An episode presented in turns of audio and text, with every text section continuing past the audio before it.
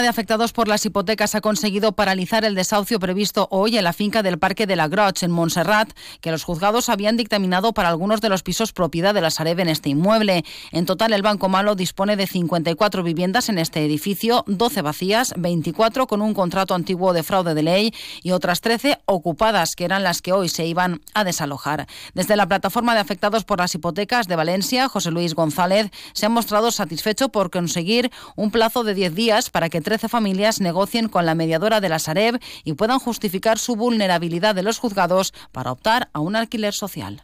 Tots els trets eren ocupació. La gent que nosaltres tenim controlada no hi ha hagut ningú desnonament d'ells i, a més, se les ha donat la possibilitat de que en 10 dies parlen tant en la mediadora de la Sareb, vagin al jugat i presenten els documents que ells consideren en relació a la seva situació econòmica, social, de vulnerabilitat, etc. Per tant, s'han paralitzat els desnonaments que nosaltres controlem i s'ha obert una porta per a clarificar la situació i regularitzar-la en el seu moment.